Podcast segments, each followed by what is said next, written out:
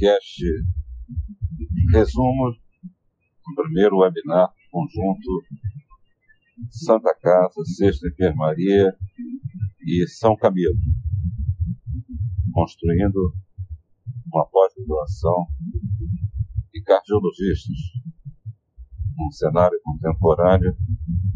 E conversamos inicialmente sobre sindemias, como existe um sinergismo hoje presente, né, pandemia do coronavírus, com comorbidades, comorbidades cardiovasculares e, e cardiometabólicas, hipertensão, obesidade, dislipidemia, é, doenças cardíacas, isso levando a formas graves é, e morte.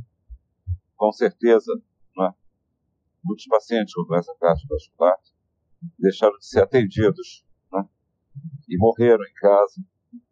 E as doenças cardiovasculares continuam sendo a principal ameaça do brasileiro e do latino-americano.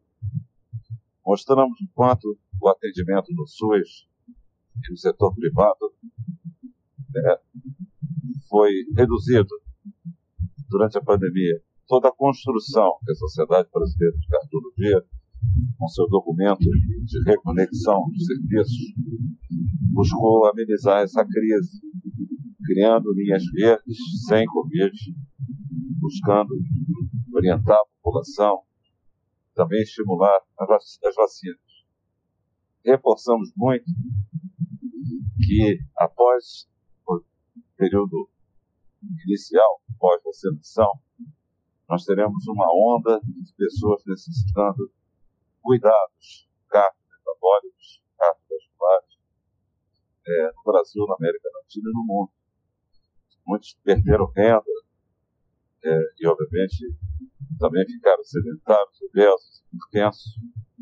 E a gente precisa estar atento a isso como cardiologista.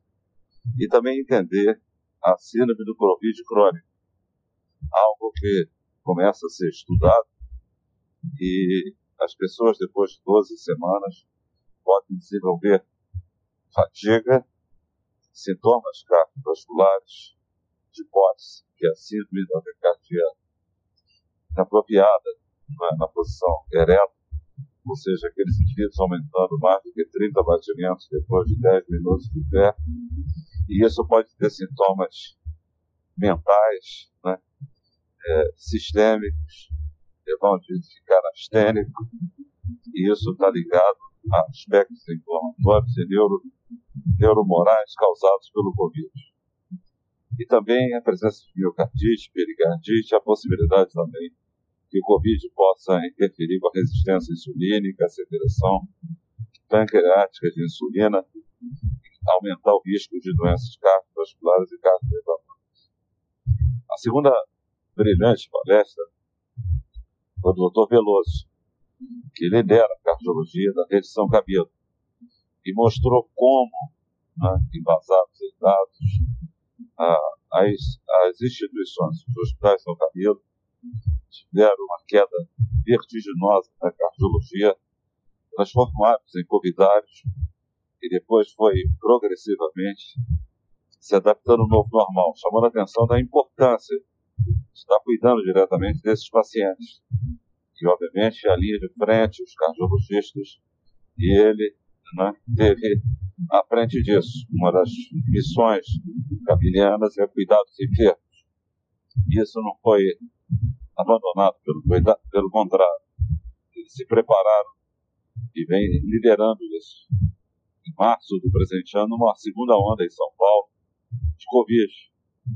E, obviamente, é, eles estavam mais preparados do que na primeira onda. E, obviamente, é, vem estudando e trabalhando, né, re, reconectando seus pacientes. Parabéns aos colegas é, do São Camilo, da cardiologia do São Camilo, que lideraram esses cursos. E, obviamente, nós tivemos a, a participação do Dr. Roberto Botelho, que vai estar na nossa pós falando sobre é, procedimentos intervencionistas. Ele é um brilhante intervencionista, um cardiologista, um medicista. mas principalmente da telemedicina, como ele ajudou a desenvolver soluções embasadas em tecnologias, conectando é, é, smartwatch, é, o cuidado do paciente com suspeita de infarto, telemedicina, não só no Brasil, mas como fora do Brasil. Roberto é um grande líder digital e seguramente está à frente da instituição Conselho do Instituto Antipadonese de Cardiologia aqui em São Paulo. É um brilhante cardiologista, world class, que estará no curso de especialização desse projeto da Santa Casa com a, a, a, a o São Camilo. É, nós tivemos também a honra de ter o pró-reitor Ferrara, Dr. Rafael, coordena medicina, e principalmente o professor Vilauta, que coordena a especialização. E tivemos, obviamente, o doutor Tiago Constâncio liderando as interações, né, ele, que é um profundo conhecedor da medicina digital e tem estudado e interagido no treinamento dos hospitais da rede São Camilo. Foi um evento, obviamente, muito importante como o ponto de partida da projeto do curso de especialização.